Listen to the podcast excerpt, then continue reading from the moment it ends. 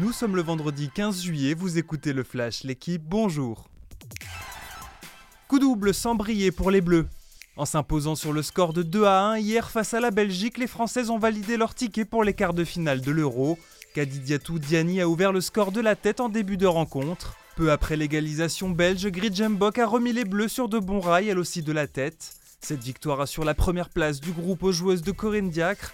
Mauvaise nouvelle en revanche, la sortie de l'attaquante star Marie-Antoinette Katoto sur blessure. Le PSG pousse pour Kefren Turam d'après l'équipe. Christophe Galtier aurait ciblé son ancien joueur pour renforcer son entrejeu. Le nouvel entraîneur parisien aurait même convaincu Luis Campos, conseiller sportif du PSG, d'accélérer sur ce dossier. Kefren Turam, fils de Lilian, sort d'une belle saison à Nice sous les ordres de Christophe Galtier.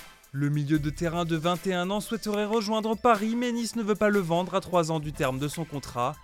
Plus d'informations sur le site L'équipe. Il a finalement décidé de prolonger. Hier, le FC Barcelone a officialisé la prolongation d'Ousmane Dembélé pour deux saisons supplémentaires. En janvier pourtant, le Barça avait poussé Dembélé vers la sortie faute d'accord pour une prolongation.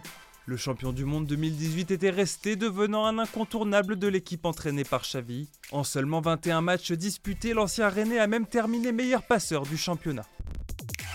Thomas Pitcock triomphe à l'Alpe d'Huez, les Français limitent la casse. Hier, le Britannique s'est imposé lors de la 12e étape du Tour de France. Malgré deux attaques de Tadej Pogacar dans le final, Jonas Vingegaard conserve le maillot jaune et son avance sur le Slovène.